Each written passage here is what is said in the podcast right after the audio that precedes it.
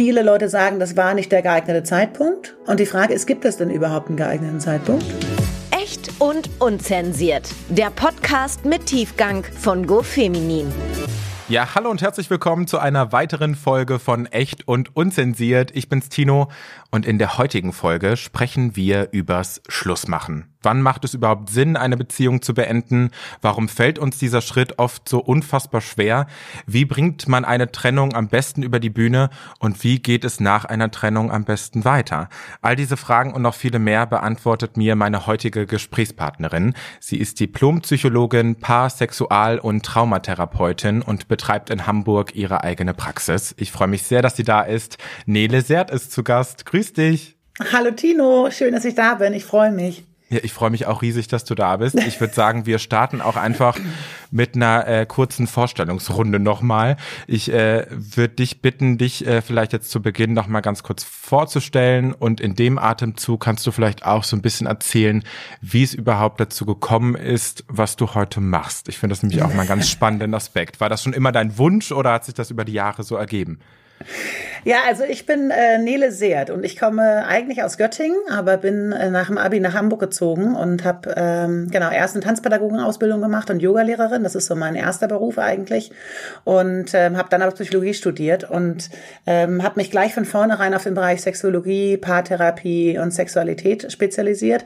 Ich glaube, das liegt so ein bisschen daran. Meine Mutter war Frauenärztin, mhm. dementsprechend bin ich schon sehr früh mit äh, so Scheidenpilzen am Frühstückstisch. Das war was ganz Normales.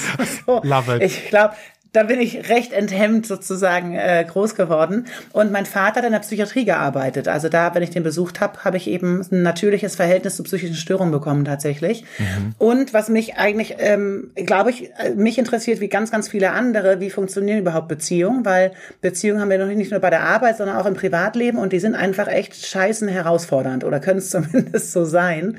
Ähm, und da so ein bisschen zu gucken, äh, wie kann ich es mir gut gehen lassen oder wie kann ich mit mir umgehen, weil eine eine Beziehung ist tatsächlich, finde ich, der, der, der größte Spiegel, den man hat. Also da ist jemand emotional sehr nah an dir dran, da kommen alte Wunden hoch, da ähm, merkst du selber, dass du dich plötzlich so verhältst wie deine Eltern, obwohl du es eigentlich nie wolltest. so, hm. also das ist, das ist so ein, das ist ein ganz, ganz großes Feld zum Wachsen, aber auch zum Heilen von alten Wunden, zum ganz auch zum Aufregen und zum Nichtverstehen, um verzweifelt sein.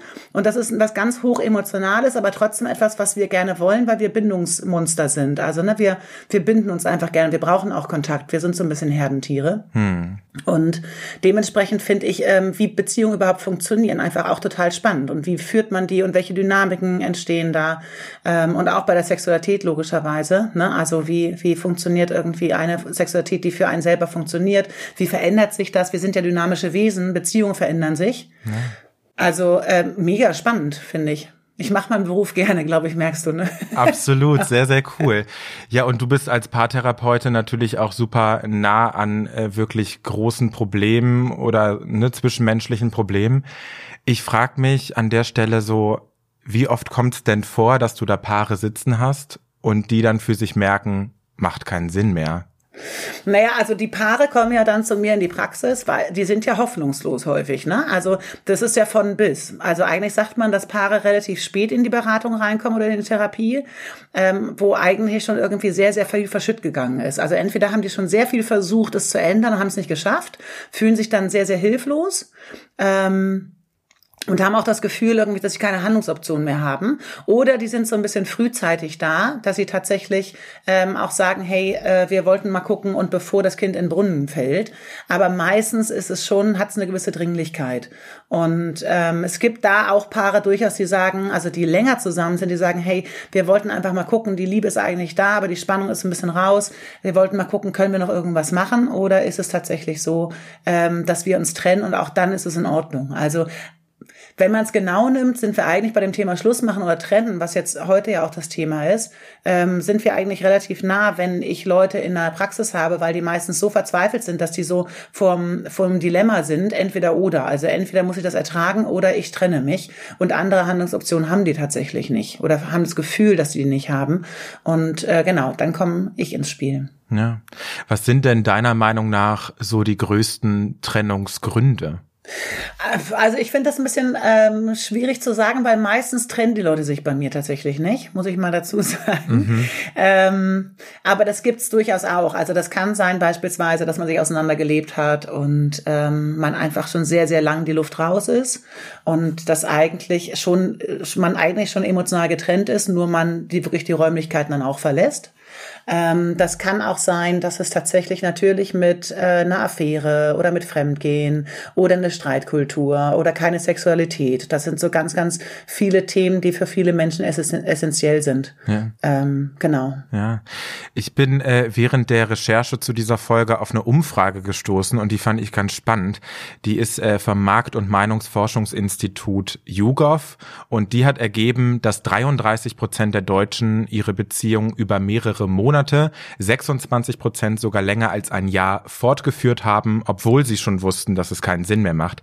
Und an der Stelle vielleicht direkt die Frage an dich. Warum halten so viele Menschen an Partnerschaften fest, die sie eigentlich gar nicht mehr glücklich machen? Naja, ich glaube, wenn wir sie uns angucken, dass wir uns verlieben, dann wird auch durchaus der Anfangspunkt der Beziehung im Nachhinein gemeinsam gesetzt. Also es ist ja nicht unbedingt so, dass wenn ich jemanden kennenlerne, beide sagen, oh, wir haben uns gleichzeitig ineinander verknallt, sondern es darf auch nacheinander sein. Mhm. Und der, der, der Zeitpunkt, der wann sind wir eigentlich zusammengekommen, der, den gibt es durchaus, dass wirklich beide sagen, das war irgendwie emotional dieser eine Punkt. Aber es gibt es auch, dass man im Nachhinein das so ein bisschen, weil es sozusagen ein fließender Übergang ist, im Nachhinein erst festsetzt. Und das ist bei der Trennung durchaus auch so. Wenn wir nachher getrennt sind, können wir eigentlich sagen, wann, das wann der Zug abgefahren ist. Es ist aber ja durchaus auch sinnvoll, nicht sofort die Flinte ins Korn zu werfen, sondern auch zu gucken, lohnt sich das eigentlich? Also die Frage ist ja, bist du jemand, der sich relativ schnell trennt und dann nachher aber bereut und immer wieder mit der Ex oder mit dem Ex ähm, dann immer wieder anbändelst, weil du dir nicht ganz sicher bist? Oder hältst du so lange aus, dass du nachher auch weißt, in zwei Monaten, in 20 Jahren, das wird nichts mehr mit uns? Und dann hast du aber eine gewisse Sicherheit. Also die Frage ist ja, gehört nicht eine gewisse Phase der Einsamkeit am Ende der Beziehung, bevor man sich trennt, dazu? Ja, ich glaube, das ist so ein ganz äh, zentraler Punkt, dass Leute auch Angst haben, es im Nachhinein zu bereuen und ich frage mich, wie kann man sich davor schützen? Wann lohnt es sich, eine Partnerschaft äh, aufzulösen und wann lohnt es sich dafür auch noch zu kämpfen? Also ich finde das tatsächlich schwierig, weil du hast immer eine Ambivalenz. Also du hast ja immer, es gibt immer Dinge, die gut waren. Also selbst wenn man sagt, es ist eine unglückliche Beziehung gewesen, dann war sehr selten, also ich kenne kaum eine Beziehung, die wirklich durchgehend unglücklich war. Also selbst wenn, wenn wirklich sehr intensive Verletzungen da gewesen sind, ist nicht immer alles böse gewesen oder schlimm gewesen. Und dementsprechend wird man auch immer bestimmten Anteilen in der Beziehung, darf man hinterher trauern. Das, also eine Beziehung darf eine Bedeutung gehabt haben. Mhm. Und deshalb darf ich auch negative Gefühle haben. Ich darf Trauer haben. Ich darf aber auf der anderen Seite auch Freude empfinden, weil Themen, die sehr bedrückend waren oder wo ich das Gefühl hatte, ich komme nicht weiter, die sind jetzt weg. Ja. Also ich finde es relativ wichtig, dass wir lernen, beide Gefühle zuzulassen und nicht das Gefühl haben, ich darf es nie bereuen oder ich muss immer nur glücklich sein. Und das ist immer so eine, so eine Phase tatsächlich zu gucken, ähm, wie geht's mir in der Beziehung? Spreche ich ich das eigentlich an? Das finde ich auch noch einen wichtigen Punkt, weil man trennt sich häufig so, wie man auch die Beziehung geführt hat. Also wenn ich dazu neige, in der Beziehung gar nicht zu sagen, was sind meine Bedürfnisse oder wo will ich hin oder ich mich nicht traue, gewisse Änderungen anzuschieben, dann werde ich auch eher in der Vermeidung auch gehen. Ja. Und das ist ja dann auch die Frage, ich hatte auch mal eine Umfrage bei mir in der Story gemacht und habe gefragt, äh, ab wann kommunizierst du eigentlich, dass du dich trennst? Ist das, ähm, sobald der Gedanke mal aufkommt und dann war ein minimaler Prozentsatz, wenn ich häufiger drüber nachdenke, kam dann der erste Schwung und der zweite Schwung war aber, wenn ich mich entschieden habe. Mhm. Und das ist tatsächlich, finde ich, ein wichtiger Punkt, weil es eben auch darum geht, das ist eigentlich ein Prozess. Also eine, eine, eine Abnabelung von einem wichtigen Menschen, mit dem man auch zusammengelebt hat, möglicherweise. Das ist ein Prozess, der über eine gewisse Zeit geht. Und die Frage ist, ab wann kommuniziere ich das eigentlich?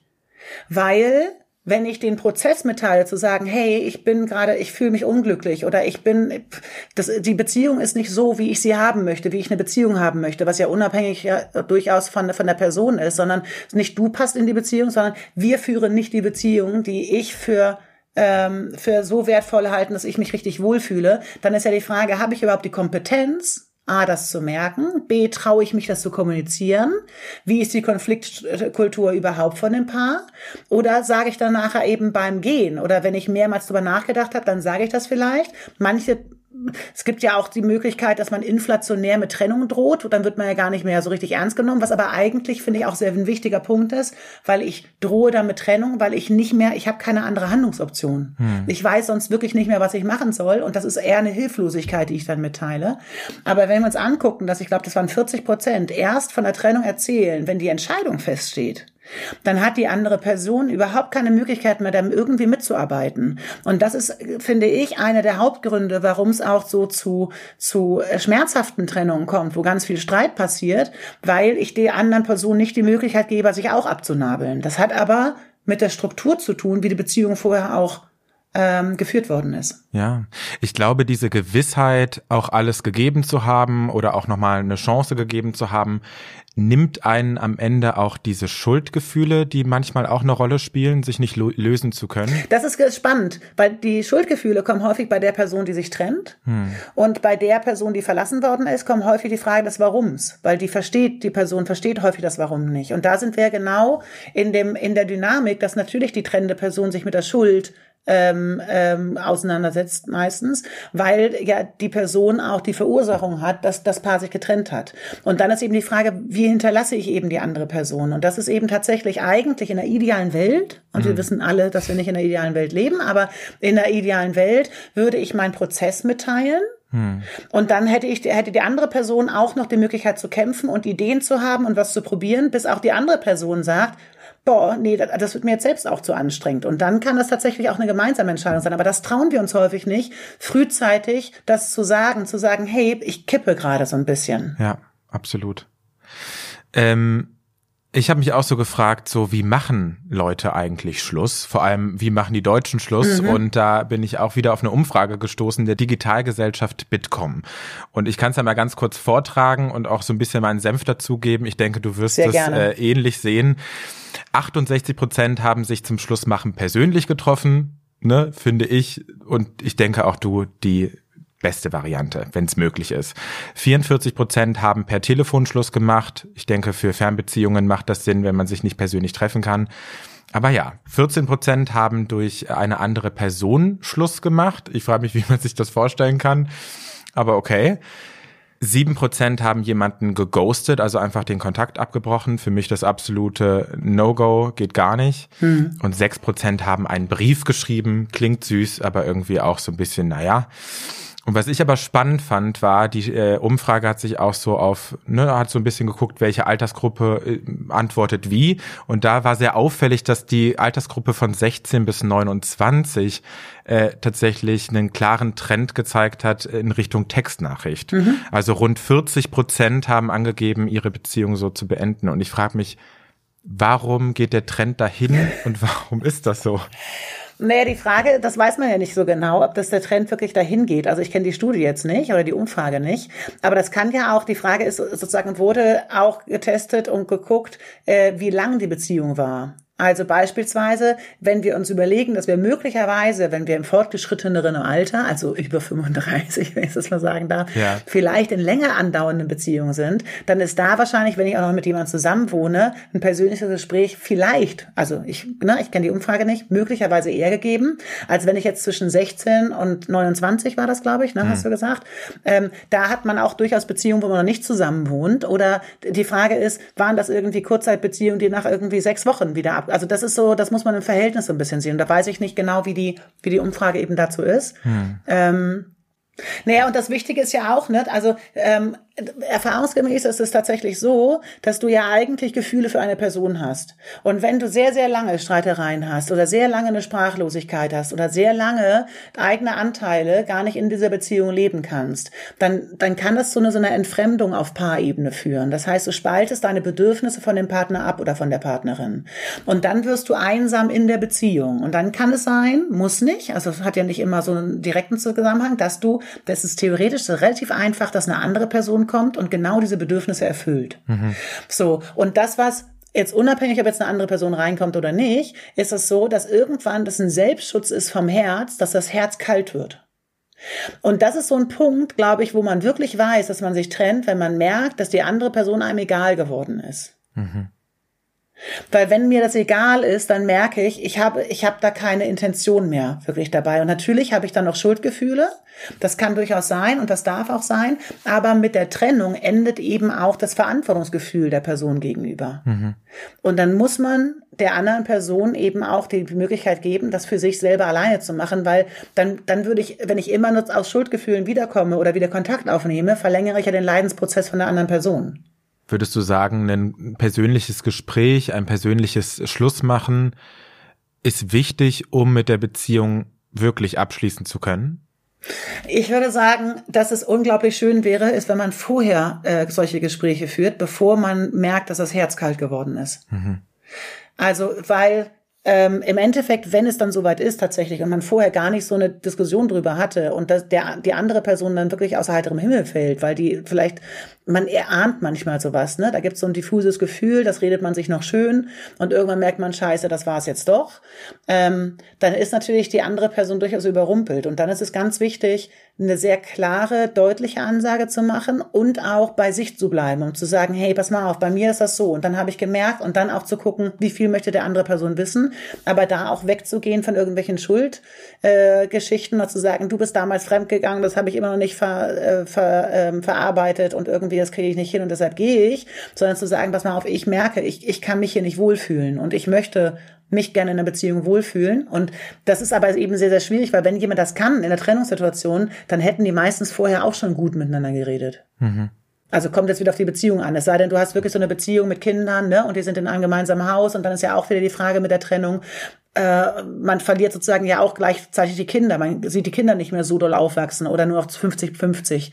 Also man trennt sich ja dann auch immer von der ganzen Familie. Das sind ja auch Gründe beispielsweise, sich nicht zu trennen oder zu warten, bis die Kinder älter sind. Absolut. Ähm, und wenn sich beide entliebt haben mit der Zeit, kann es auch durchaus Trennung in Liebe geben. Hm. Das ist eben die Frage, wie man miteinander so ist. Ja, da kommen wir vielleicht später auch noch so ein bisschen drauf zu sprechen.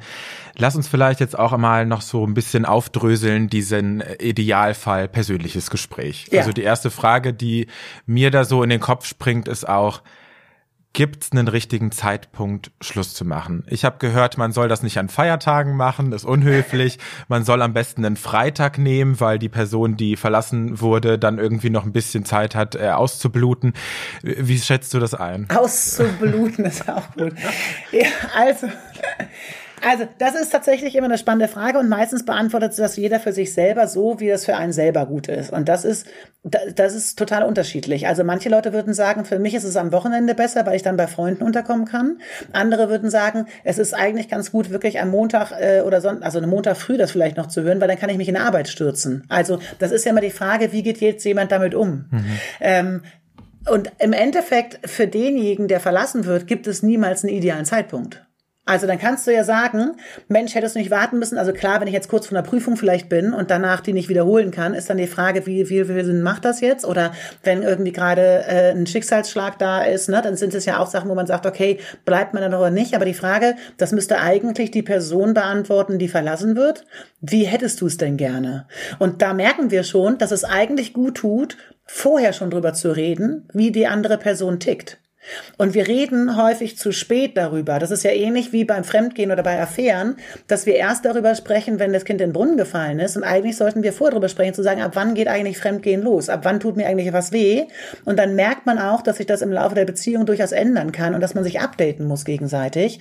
Und das kann Sinn machen, wirklich das Gespräch zu nutzen. Oder wenn man hier den Podcast hört, dass man tatsächlich einmal sagt, zu sagen, hey, sag mal, wie bin ich denn, wie bist du denn aufgestellt? Und das im Gespräch mit drin zu haben, damit man das einfach weiß, weil das ist tatsächlich sehr, sehr unterschiedlich. Und ich glaube, dass im Nachhinein viele Leute sagen, das war nicht der geeignete Zeitpunkt. Und die Frage ist, gibt es denn überhaupt einen geeigneten Zeitpunkt? Wahrscheinlich nicht. Also sollte man es vor dem Urlaub machen, dass man nicht mehr in Urlaub geht, wenn man es aber, ne, so, wenn man es mhm. nach dem Urlaub macht, sagt man, hätte ich das aber vorher gewusst, weil wir haben ja auch noch einen großen Punkt, dass wenn man beispielsweise weiß, der, mein Partner oder meine Partnerin möchte sich eigentlich trennen, und die bleibt aber jetzt noch sechs Wochen lang, dann weiß ich, dass jemand ohne Emotionen neben mir gewesen ist. Möchte ich das wirklich? Hm. Und das ist tatsächlich, deshalb lässt sich das sehr schwer beantworten. Und man kommt in diese Enge der Entscheidung, wenn man selber gemerkt hat, okay, ich möchte mich jetzt trennen, und dann merkt man, scheiße, sowas weiß ich alles eben nicht. Ja. Und dann sucht man ja nach Möglichkeiten, und eigentlich kann das nur die Person beantworten, von der man sich trennt. Und die direkt drauf anzusprechen, wird wahrscheinlich schwierig. Von daher macht man es dann einfach, wenn es sich irgendwie richtig anfühlt. Ich glaube, da spielt auch Bauchgefühl wahrscheinlich ja. eine Rolle, ne? Ja. ja. Ähm, wenn wir jetzt so ein bisschen, ne, jetzt haben wir über einen Zeitpunkt gesprochen, wie sieht's denn mit, mit einem Ort aus? Das ist jetzt irgendwie so eine abgedroschene Frage, aber spielt ja schon irgendwie eine Rolle. Äh, ich habe online gelesen, so zum einen so lieber zu Hause, in einem privaten Raum, nicht in der Öffentlichkeit eine andere Person hat dann geschrieben, so lieber auf neutralem Grund, wo man sich irgendwie dann auch ne, räumlich dann wieder voneinander trennen kann. Wie schätzt du das ein? Ähm, das, das ist immer so böse, wenn ich das immer sage. Es kommt echt immer auf die Beziehung drauf an. Also wenn du beispielsweise eine Beziehung hast, wo Gewalt eine Rolle spielt, hm. dann ist die Frage, ob sich das lohnt, in einer gemeinsamen Wohnung das zu machen, wenn man davon ausgehen muss, dass äh, der Partner oder die Partnerin dann aggressiv wird und man dann nachher aus der Wohnung vielleicht nicht mehr rauskommt. Dann macht das vielleicht doch Sinn, das auf Entfernung zu machen. Ne? Also das ist, wir gehen jetzt mal sozusagen von einer normalen, in Anführungsstrichen, mhm. Beziehung aus, wo wir jetzt sozusagen keine Ausreißer haben.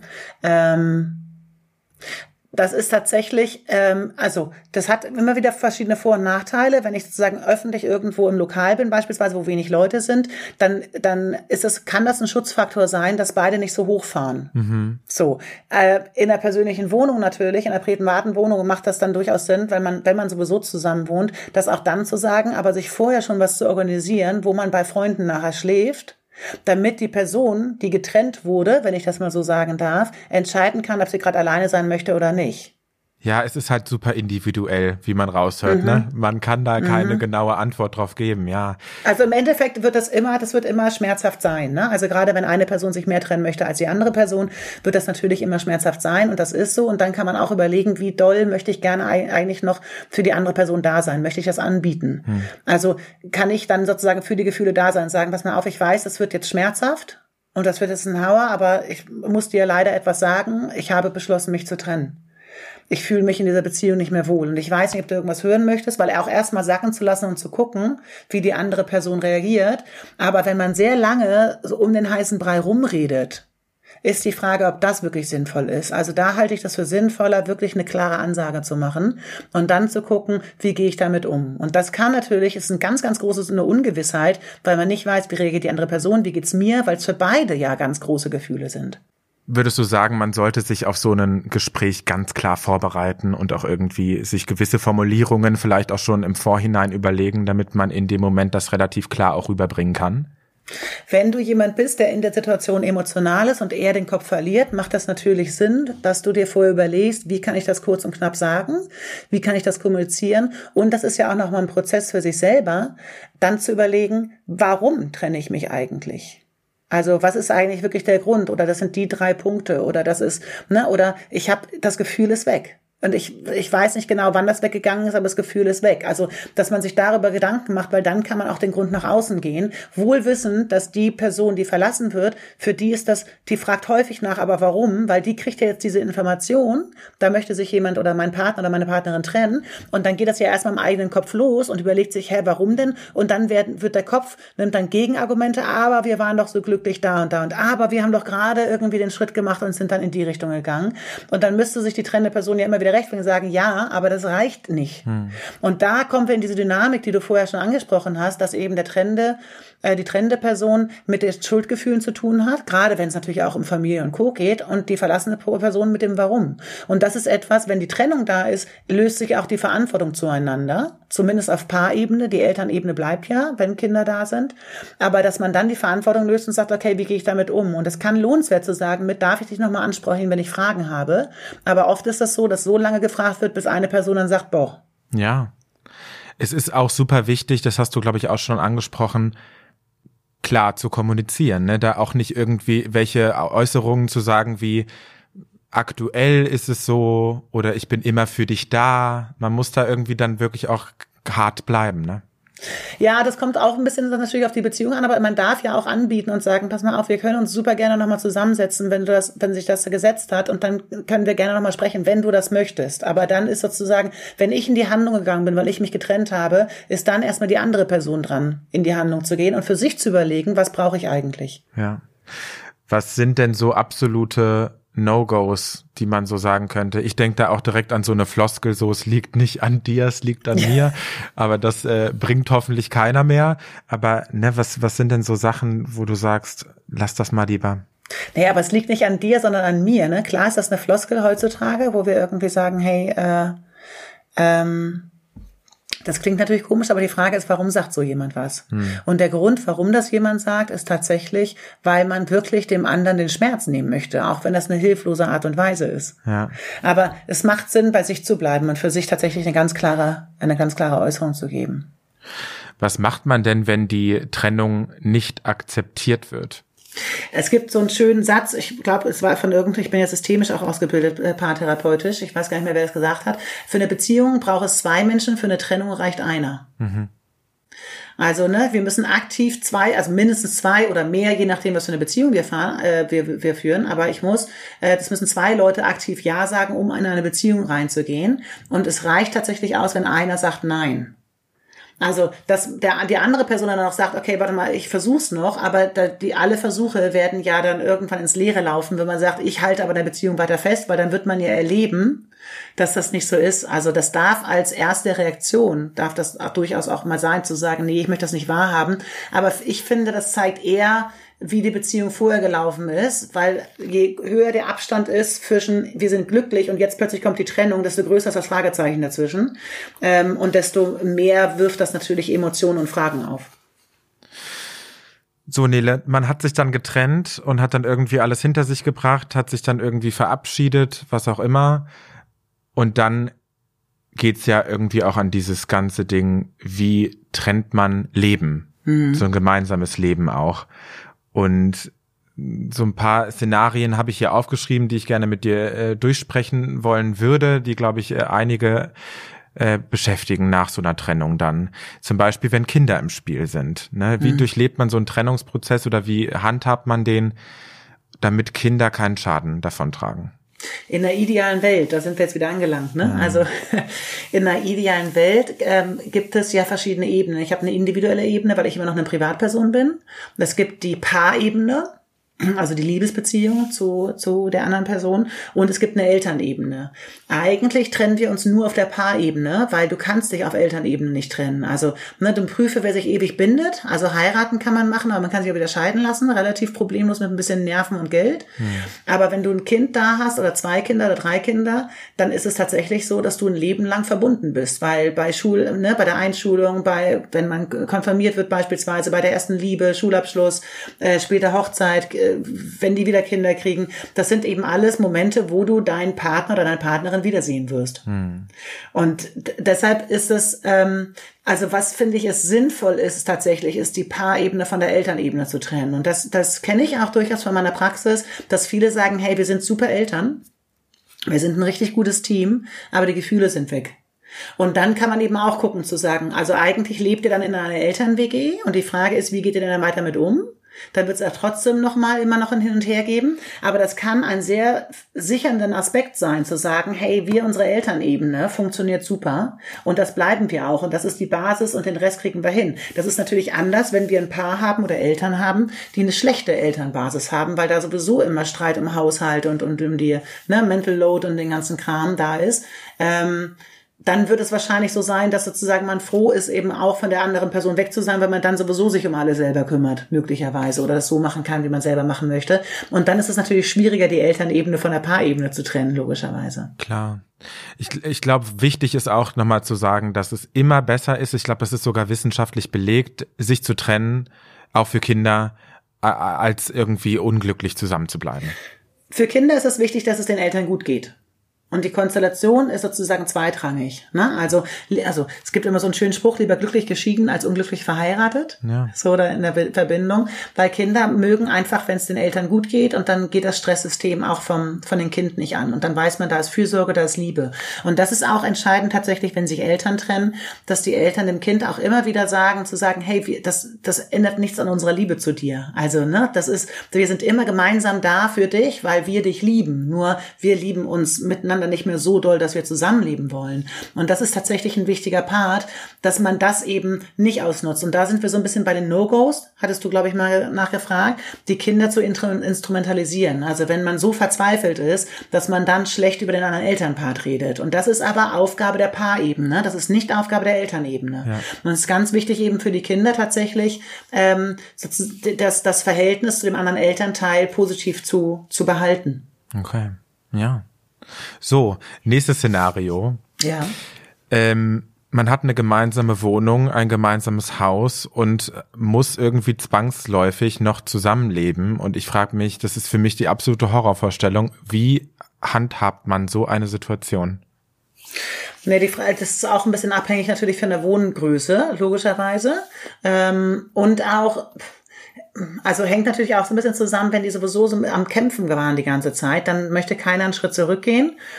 Ich glaube, es gibt eine Tendenz, dass derjenige oder diejenige, die sich schuldig fühlt, eher bereit ist, noch mehr zu geben, aus dem schlechten Gewissen heraus. Ähm, und wenn du es tatsächlich, wenn das ganz schwierig ist, weil man nicht einfach so eine Wohnung findet oder man nicht zu Freunden unterkommt oder so, ne, ähm, dann ist natürlich die Überlegung, ist es überhaupt möglich, erstmal zwei Schlafzimmer zu kreieren? Also kann man erstmal sozusagen den Intimbereich tatsächlich trennen. Ähm, und ansonsten, ähm, man kriegt das ja auch mit, wie verhält sich mein Partner oder meine Partnerin nach der Trennung. Also, ne, weil meistens werden nach der Trennung ungelebte Anteile wieder gelebt. Und das können die Anteile sein, die auch in der Beziehung immer wieder zu Schwierigkeiten geführt hat. Und das kann natürlich nochmal zu weiterem Zoff kommen, weil man geht nicht unbedingt einfach von einer Paarebene in eine WG-Ebene über. Also das ist natürlich, ne, und dann ist immer die Frage, wie viel Zeit brauche ich, wie viel Ruhe brauche ich, kann man äh, die Situation so organisieren, dass man getrennte Schlafzimmer hat ähm, kann man das organisieren, dass irgendwie einer mehr bei den Freunden dann ist und dann ist man selber wieder bei, den Freunden, weil da kann man ja auch nicht über Monate meistens irgendwie sich einnisten. Aber da gilt, das gilt es eben zu organisieren und das finde ich tatsächlich den spannenden Punkt, weil wir sind jetzt auch wieder dabei zu merken, wir schaffen das oft nicht, uns zu trennen, ohne uns mit der Partnerin oder mit dem Partner auseinanderzusetzen. Und oft trennt man sich ja so, wie man zusammen gewesen ist. Und da zeigt sich natürlich, wie man generell miteinander umgeht. Also der, der die ganze Zeit verschwiegen ist, wird meistens auch verschwiegen bleiben. Der wird nicht plötzlich sagen oder die wird nicht plötzlich sagen, hey, ich wollte jetzt mal irgendwie mal einen Deep Talk mit dir machen.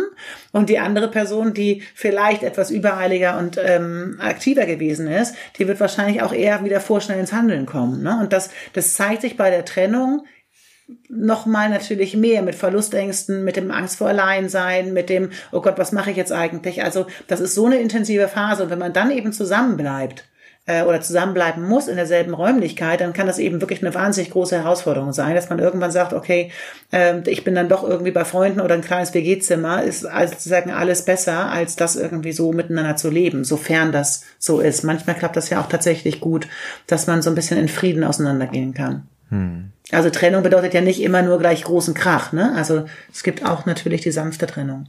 Voll.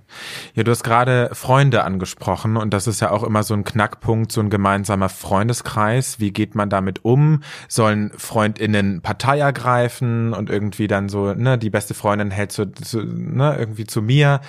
Was kann man von FreundInnen verlangen und inwiefern ist das dann auch ungesund?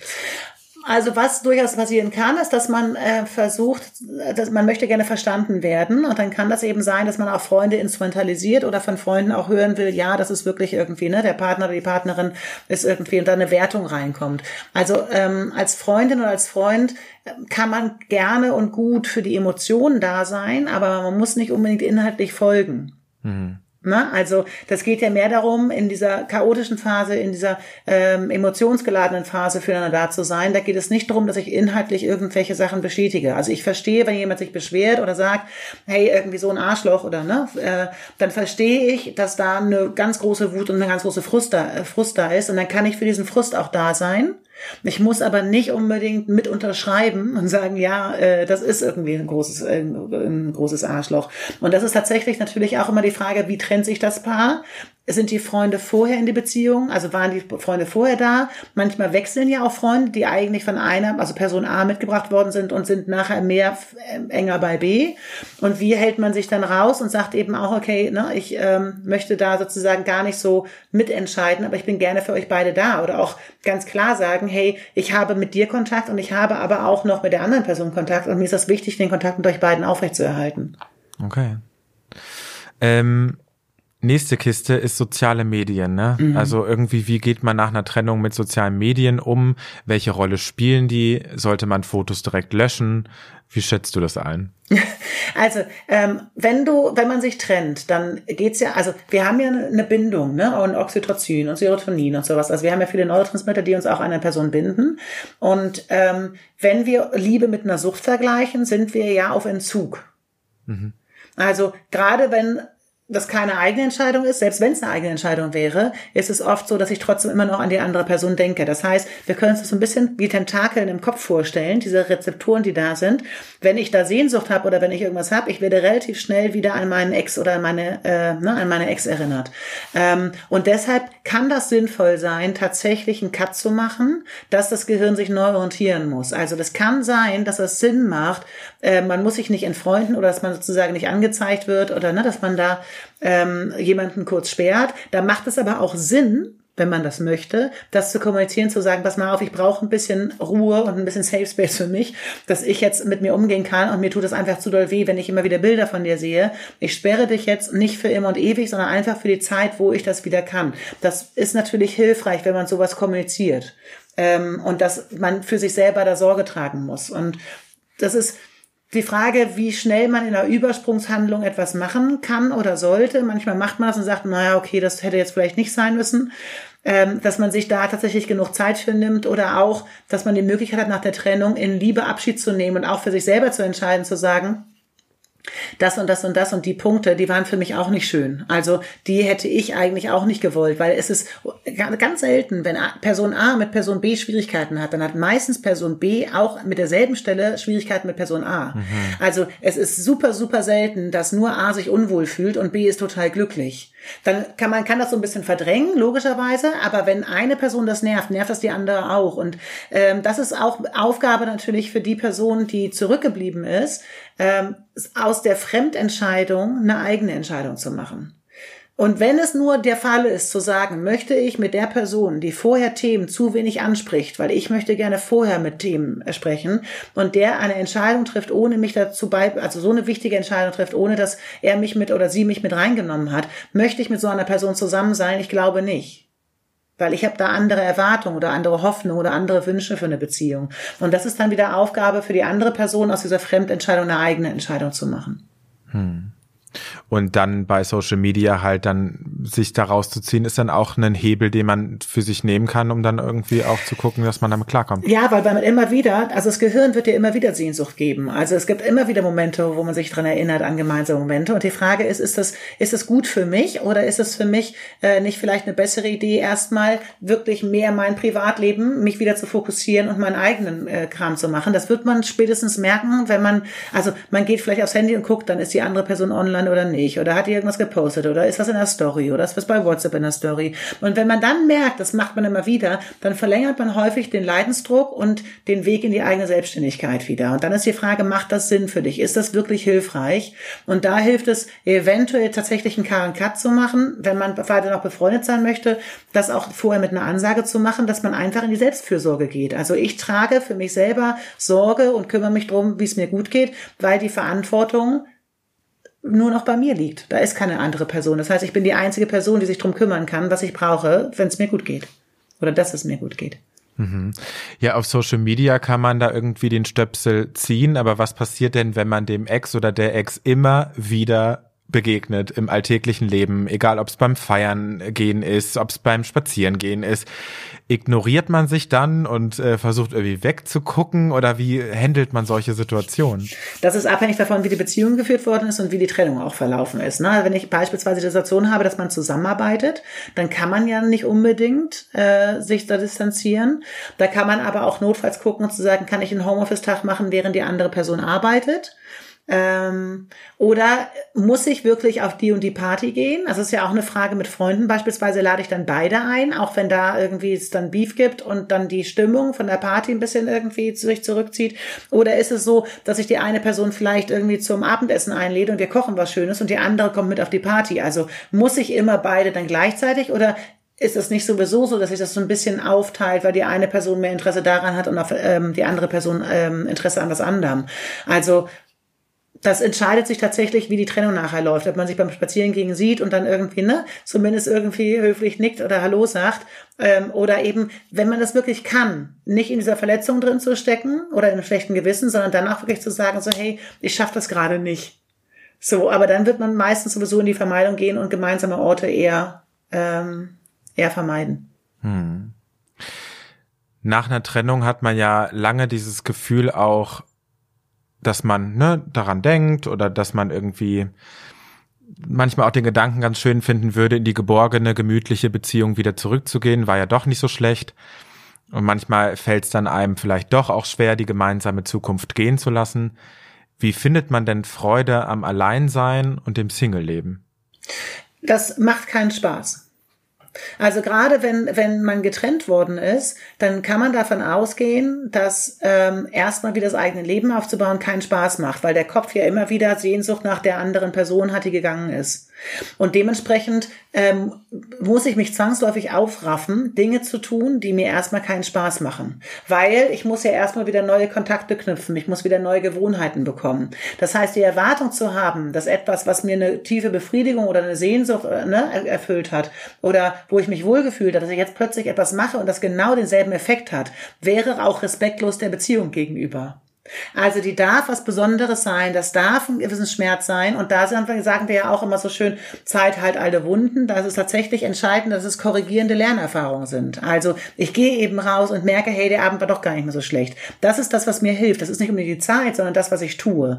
Und deshalb kann man da auch als Freunde ne, äh, da sein und auch sagen, hey, komm, lass mal irgendwie, wir gehen jetzt irgendwo hin oder ich habe was zu essen mitgebracht, wir gucken jetzt zusammen Film, dass man wieder in die Aktivität kommt. Und das ist ja häufig nach der Trennung erstmal wo man erstmal merkt, boah, so, man hat erst überhaupt keine Kraft dafür, aber sich dann eben trotzdem aufzuraffen und neue Gewohnheiten zu bekommen, kann da tatsächlich elementar sein und mit dem Hintergrund wissen, das muss keinen Spaß machen. Wie lange dauert's denn, bis man über eine Trennung hinweg ist? Oh, da gibt's so ganz verschiedene Ansagen, ne? Ob man sozusagen, also kommt drauf an, wenn du jetzt drei Monate hast und das war super emotional und intensiv und du hast ja irgendwie die, dein ganzes Leben schon mit der Person ausgemalt, das ist natürlich was anderes, als wenn du irgendwie zwei Jahre zusammen bist und du sagst, boah, ja, so richtig irgendwie mit Kinderwunsch oder keine Ahnung was, hat es auch nicht so richtig geklappt. Also ähm, das braucht tatsächlich eine gewisse Zeit. Das beispielsweise kann ich daran merken, dass ich nicht mehr andere Leute äh, mit meinem Ex oder meiner Ex vergleiche. Mhm. Das sind solche Sachen ne? Und dass ich selber eine eigene Entscheidung gemacht habe und sage, pass mal auf, was lerne ich draus? Habe ich das geschafft? Die guten Sachen und das, was es mir gegeben hat, weil wir lernen auch immer aneinander. Also da sind wir wieder dabei, eine unglückliche Beziehung ist selten, wirklich ausschließlich unglücklich. Ähm, dass ich die guten Sachen wirklich auch in meinem Herzen behalte und dafür dankbar bin und was ich gelernt habe und dass ich trotzdem auch sage, die und die Sachen führen für mich eben auch dazu, dass es trotzdem eine Entscheidung ist, die gut ist und dann kommt man da langsam wieder raus. Absolut. Letzte Frage. Glaubst du daran, dass äh, getrennte Partner irgendwann wieder zusammenkommen können? Das gibt's tatsächlich, dass äh, Paare nach zwei Jahren oder nach 20 Jahren das wieder zusammenkommen. Und das finde ich tatsächlich auch einfach einen wesentlichen Punkt. Wir haben die Kommunikationsstruktur und die Konfliktkultur, äh, Konfliktkultur häufig von unseren Eltern mitbekommen. Und das kann sein, dass wir zusammenkommen und wir so dermaßen gegeneinander äh, arbeiten, weil wir in einem Punkt einfach beide eine gewisse Schwäche haben, ähm, dass das zu dem Zeitpunkt nicht funktioniert. Und dann kann durchaus eine Trennung sein, wo beide ruhiger werden und nachher merken und etwas lernen und dann kann man eventuell auch wieder neu aufeinander zugehen. Also das muss gar nicht sein. Und es kann auch also es kann ja auch hilfreich sein zu sagen, pass mal auf, eventuell kommt man wieder zusammen, aber ich warte jetzt nicht die ganze Zeit, sondern ich lasse es mir gut gehen, weil das ist auch so für die Person, wir haben jetzt sehr, sehr viel über die trennende Person gesprochen und relativ wenig über die Person, die getrennt wird. Das ist sozusagen eine doppelte Win-Win-Situation, dass ich einmal, ich kümmere mich um mich selbst und lasse es mir gut gehen, weil ich es wirklich brauche, aber auch, weil das der einzige Weg ist, was die Chance erhöht, dass die andere Person mich wiederhaben möchte. Und dann habe ich einmal sozusagen, tue ich das vielleicht auch anfänglich, damit die andere Person wiederkommt, aber ich habe dadurch geschafft, dass es mir wieder gut geht und damit mich wieder auf die Beine gerappelt. Also selbst das ist eventuell eine Möglichkeit.